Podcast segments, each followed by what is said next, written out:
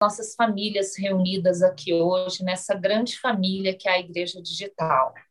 Obrigada porque um dia o Senhor soprou no coração dos teus servos, Fernando e Cacá, essa ideia de juntarmos um grupo via internet para podermos falar do teu nome, um grupo onde o Senhor é o centro, um grupo onde as nossas vaidades precisam ficar de lado para que o Senhor apareça. Senhor, nós queremos hoje te render graças pelo teu sacrifício na cruz. Obrigada, Pai, por cada gota de sangue derramado ali por amor a nós. Obrigada por tanta dor, por tanto sofrimento, por ter sido o cordeiro puro e santo morto em nosso lugar. Nós queremos te agradecer, te render glórias e louvores, porque mesmo sabendo que não somos merecedores de nada, o Senhor teve piedade de nós e morreu por amor a nós para nos dar uma vida eterna. Obrigada por esse dia, obrigada por algo que é tão valioso como a tua ressurreição. Ela é o grande significado da Bíblia, da igreja, das nossas vidas e de todo o seu amor por nós. Amém. Porque o Senhor não é um Deus morto, o Senhor é um Deus vivo, é um Deus presente, é um Deus que cuida de cada um de nós e tem mostrado isso através dessas reuniões e da nossa igreja. Nós queremos te louvar e te agradecer por tamanho privilégio. Em nome e por amor de Jesus. Amém. Amém. Amém. Amém. É, Amém. Bom, o texto, o texto que eu, que eu é, recebi para compartilhar com vocês está lá em 1 Coríntios 5, é, versículos 7 e 8. Já que a Aninha está de visita na sua casa aí, Fernanda, pede a Aninha para ler, dá, dá um serviço para ela. Beleza, toma aqui o microfone desse lado. Oi, vamos lá. 1 Coríntios 7 e 8, não é isso? 5, versículos 7 e 8. É. Coríntios, né? É. É, Coríntios, Chacande. 1 Coríntios. Quer que eu segure? Vai lá. Alimpai-vos, pois, do fermento velho, para que sejais uma nova massa, assim como estáis sem fermento, porque Cristo, nossa Páscoa, foi so sacrificado por nós. Pelo que façamos festa, não como o fermento velho, nem com o fermento da maldade e da malícia, mas com os asnos da sinceridade e da verdade. Amém. Amém. Alguém Amém. tem uma versão diferente aí? Maurício? Cacá? Deixa eu dar uma olhadinha aqui. Peraí. É eu, eu tinha, eu estava. Eu tenho uma aqui que está bem legal. Posso Pode ler? ler? Faz favor, Fafá. Pode ler, Fafá. Livrem-se do fermento velho, para que sejam massa nova e sem fermento, como realmente são, pois Cristo, nosso Cordeiro Pascal, foi sacrificado. Por isso, celebremos a festa, não com fermento velho, nem com fermento da maldade e da perversidade, mas com os pães sem fermento, os pães da sinceridade e da verdade. Amém. Amém. É, aqui nesse texto o fermento, vocês devem ter aí uma referência, né? o fermento que está colocado nesse texto está simbolizando a maldade, a malícia. Então, é, uma, é um momento de celebração onde aquele cordeiro sem pecado, né? sem pecado, veio para morrer por nós, para nos livrarmos da prisão do pecado. Eu vou contar um pouquinho é, o levantamento que eu fiz aqui sobre a, a história né, da Páscoa é, no povo no povo hebreu, né, até um pouco antes do povo do povo hebreu também, e, e pincelar essa história no contexto bíblico, né? Se a gente reparar as coisas na Bíblia, nada delas acontece sem querer. O nome de uma pessoa ou de uma instituição quando ele é colocado na Bíblia, né, ele é um dado importante para se conhecer o que eles são e o que representa aquele nome. Né? O nome não é apenas um rótulo, uma etiqueta, ou uma referência publicitária, mas na Bíblia ele exprime a realidade do que ele carrega e do que ele representa. E desse nome que nós vamos falar agora é da Páscoa. Então, a Páscoa, analisando lá é, a, a, formação né, o radical dela em hebraico, ela é pesar, que é P-E-S-A-H, que vem da raiz de um verbo PSH, que aparece em todos os três é, principais relatos pascuais, em Êxodo, em Isaías e em Reis. E esse verbo passar significa passar por cima, saltar por cima. E é o significado, né, dentre outros que existe, que prevalece nas traduções é, desse termo dos, dos escritores que traduziram a Bíblia para a gente, certo? O verbo, que dá base a esse substantivo, tem esse sentido de caminhada, de movimento, de travessia. Então, todas essas palavras e toda essa história em volta da Páscoa corresponde a ações que foram feitas por homens e mulheres. Então, os hebreus juntaram a ideia do pesar vários acontecimentos ligados à ideia da travessia, desse salto para a liberdade. É, fazer uma pausa aqui. A primeira Páscoa que está na Bíblia, que é como Deus instituiu a Páscoa para Moisés, está lá em Êxodo 12. Né? E ele institui aquela Páscoa para separar o, o animal perfeito, primogênito, não se podia comer a carne cozida, tinha que ser assada, tinha todo um ritual para fazer aquilo e também que devíamos é, que devia ser passado sangue, né, nos umbrais, nas travessas da casa, para que o anjo da morte, o anjo da mortandade, quando passasse, iria enxergar aquele sangue do cordeiro e livrar então o povo hebreu cativo no Egito há mais de 400 anos, estava cativo por lá, e livrar o povo hebreu da morte. Então era uma uma ação de salvação de Deus né, junto ao seu povo. É, vou fazer uma, uma comparação aqui com o Gênesis 22, quando é, é, Jacó, é, Jacó não, quando, quando Isaac vai ser, é, vai ser imolado. Né?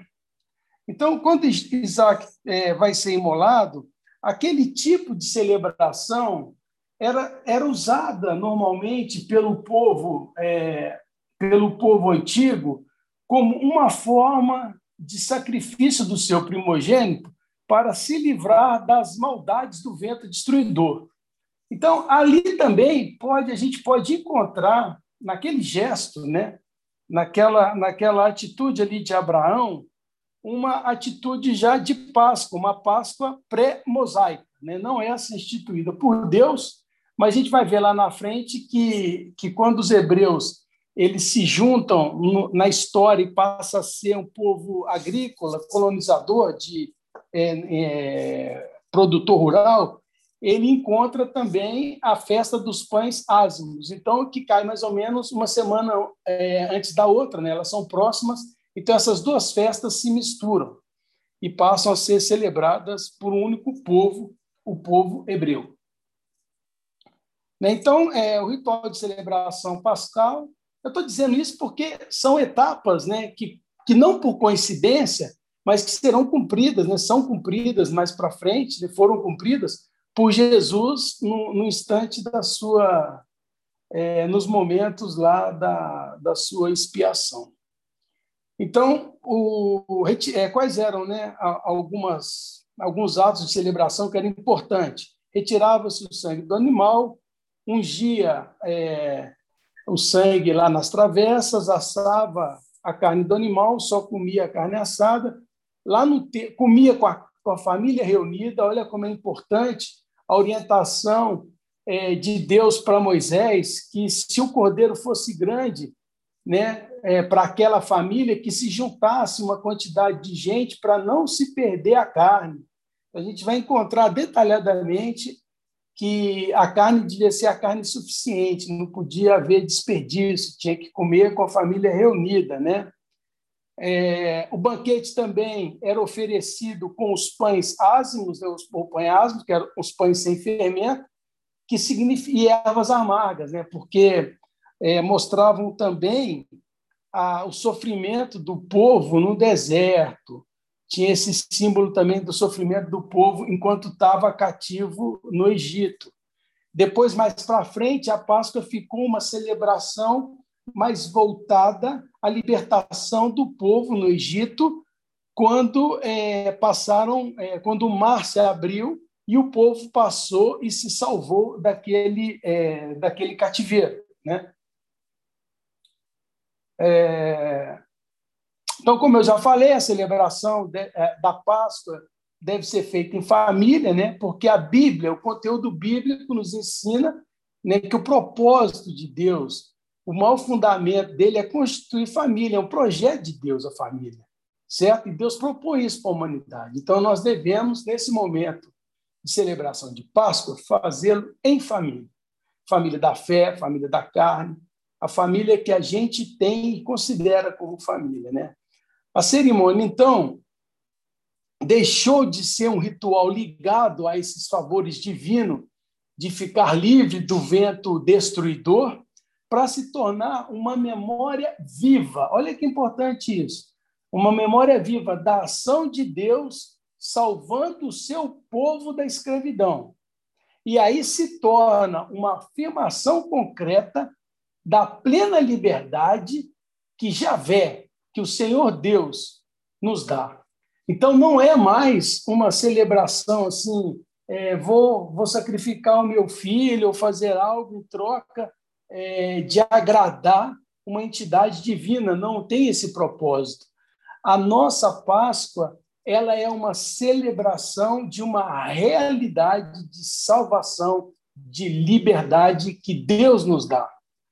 E é importante a gente trazer e renovar isso na nossa memória, porque essa memória dos grandes atos salvíficos de Deus mobiliza a nós, individualmente, como sociedade, e nos fortalece como povo para aguardarmos as boas novas do Reino de Deus.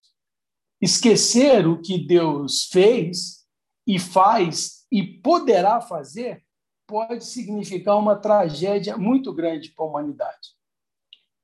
Então, concluindo, a Páscoa de Cristo veio para nos livrar da prisão, da prisão do pecado, do grilhão do pecado que nos amarrava, porque o antes para ser livres do pecado tinha uma festa anual, né, que também acontecia é, na Páscoa, que era o, o sacerdote fa, é, fazer a entrega, né, do cordeiro para livrar o pecado do povo. E tinha que ser um cordeiro, o sacerdote não podia ter tido pecado, tanto é que ele entrava com uma cordinha amarrada no calcanhar, porque se ele morresse, o povo não podia entrar no lugar santo, nem no lugar santíssimo. Então tinha que puxar o sacerdote pela corda. Então isso não existe mais. Nós somos o templo do Espírito Santo. Ah. Então nós temos uma intimidade com Deus que nos permite nos relacionar diretamente com Ele. E é esse o significado da Páscoa de Jesus Cristo, que foi realizado por um preço altíssimo. Nós somos comprados de volta por Deus pelo precioso sangue de Jesus. Nada além do sangue. O sangue é o único e suficiente sacrifício que nos redime do pecado.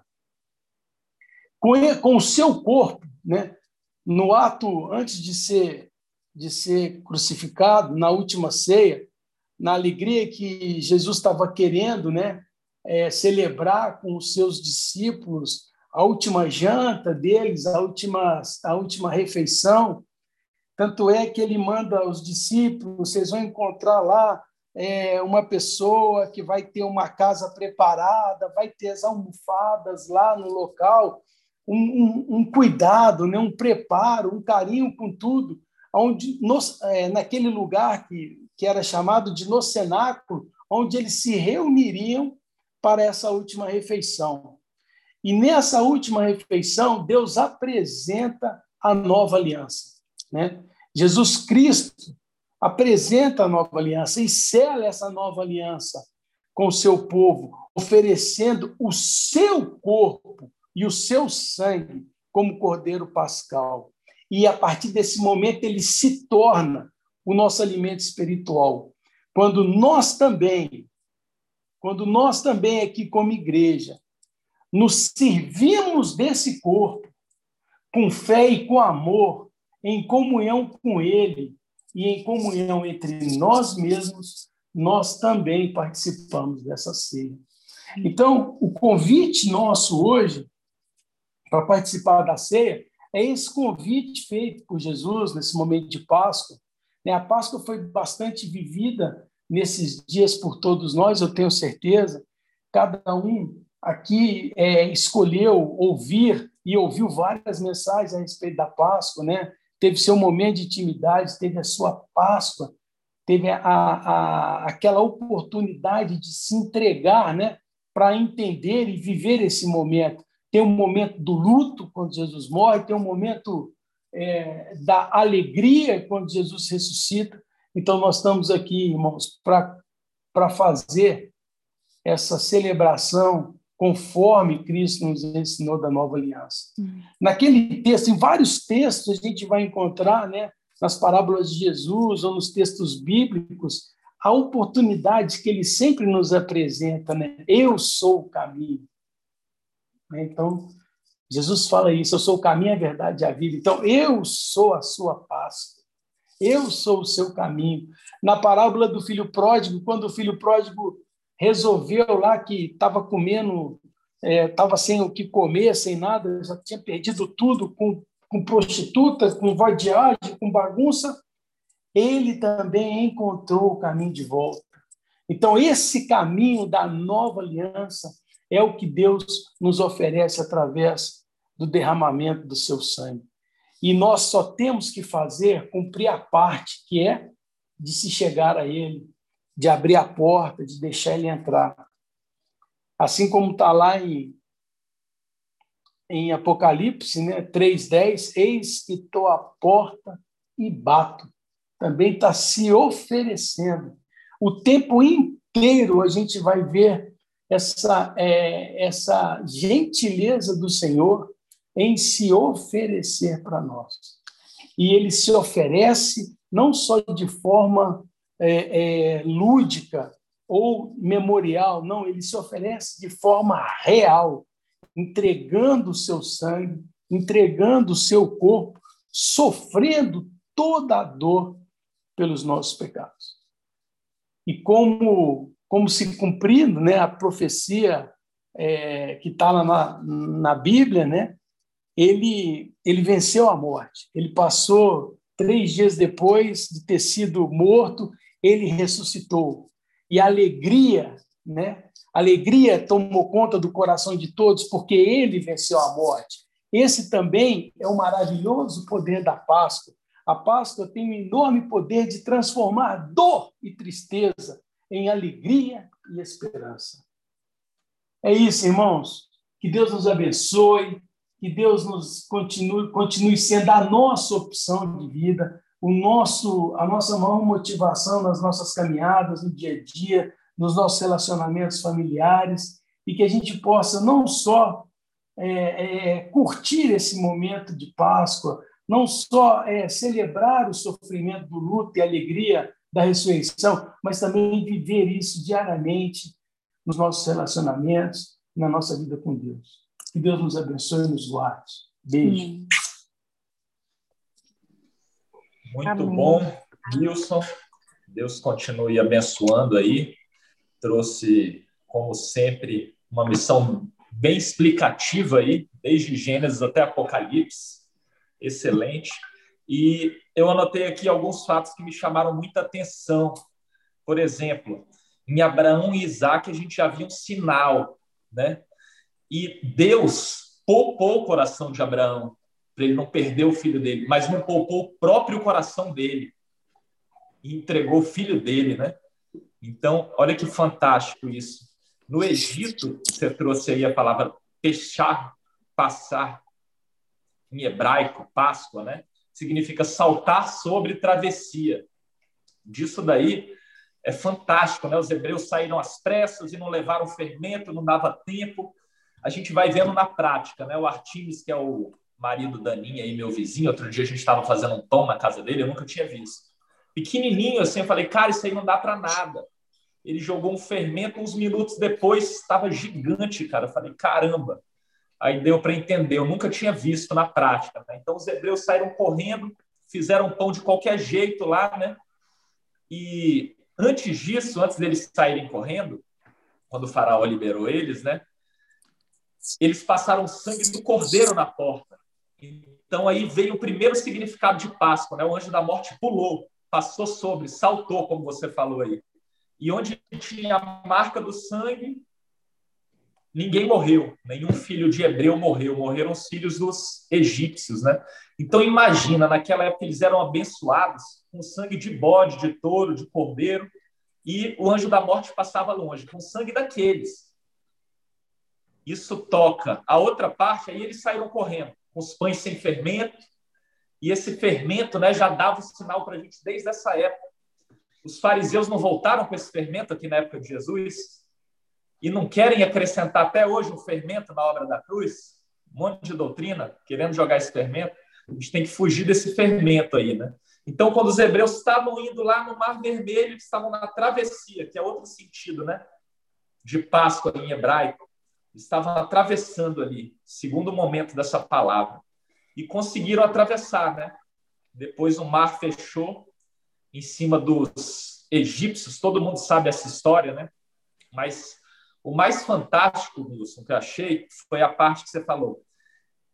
Essa parte do Egito ficou uma memória viva de Deus tirando o seu povo do primeiro cativeiro. Uma memória viva de Deus que eles celebravam depois, tirando seu povo do primeiro cativeiro de 400 anos. Imagina. É, 400, eu acho que é 430, por aí, não é? É um negócio 4, desse. É mais ou menos isso, 400, 430 anos de escravidão. Então, cara, era muito tempo, a memória viva, uma celebração. Só que isso era só uma sombra. Ainda era uma sombra do que você veio falar agora. Na época de Jesus, imagina, a gente estava no cativeiro do pecado desde a criação, cara, desde Adão e Eva, desde a mordida do fruto. A gente estava no pecado, nesse cativeiro do pecado. E a gente estava como se fosse em alto mar, ou com cãibra, ou não sabendo nadar, ou se afogando com falta de força.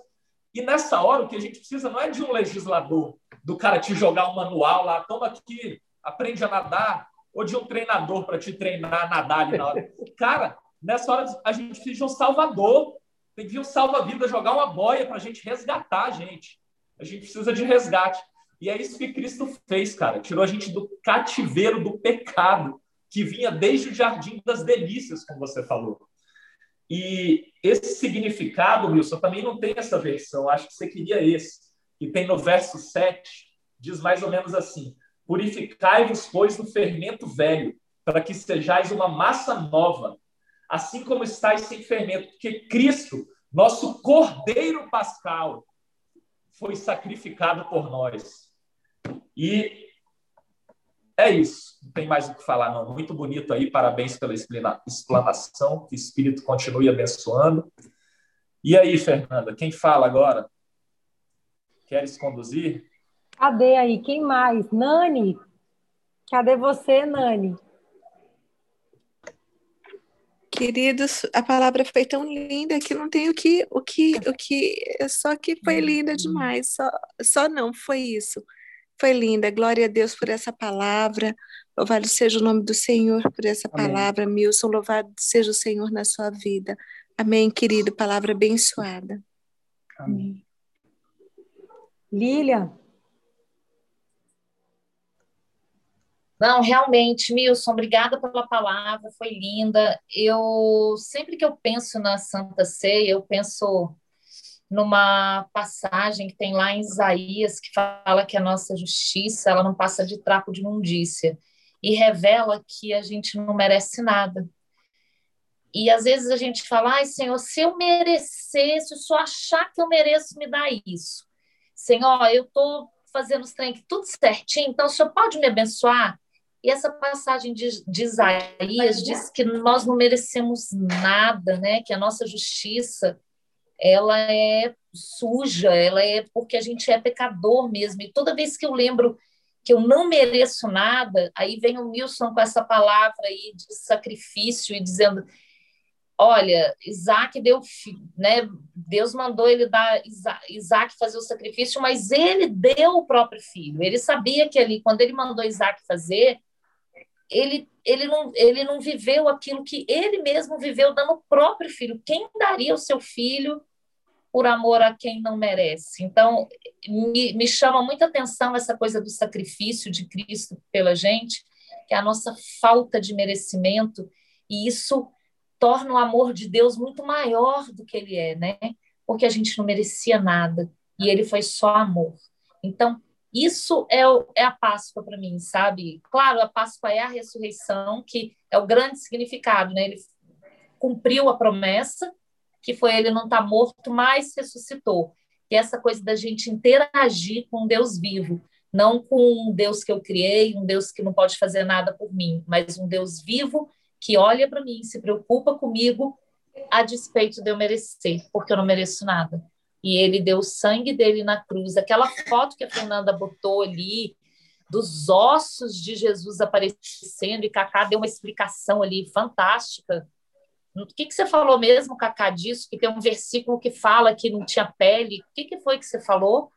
Tem um salmo que diz que nas costas dele era uma ferida só, porque não sobrou pele. Isso. Isso. 39 Isso. E aí a Fernanda põe aquela foto emendando que você consegue ver os ossos inteiros, né? Que é descrevendo esse salmo. Aí você fala assim, cara, ele sofreu muito e sofreu por mim, por você, que não mereço nada. E assim, ele me amou a despeito de mim mesmo. Então, a crucificação é isso para mim, né? Milson colocou aí muito bem, me tocou a parte que ele falou lá de mandar o de Isaac mandando o filho para o sacrifício, né? E me tocou muito isso e me tocou essa coisa da gente não merecer, de quão grande é o amor dele. A gente não merecia e ele fez muito pela gente. É só isso que eu queria comentar.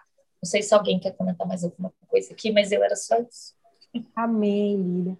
Algum irmão ficou com alguma dúvida, quer fazer uma pergunta? Tia Cande, cadê você? Ative aí seu microfone para a gente te ouvir. Você quer perguntar alguma coisa? Tente aí com seu dedinho. Cadê você?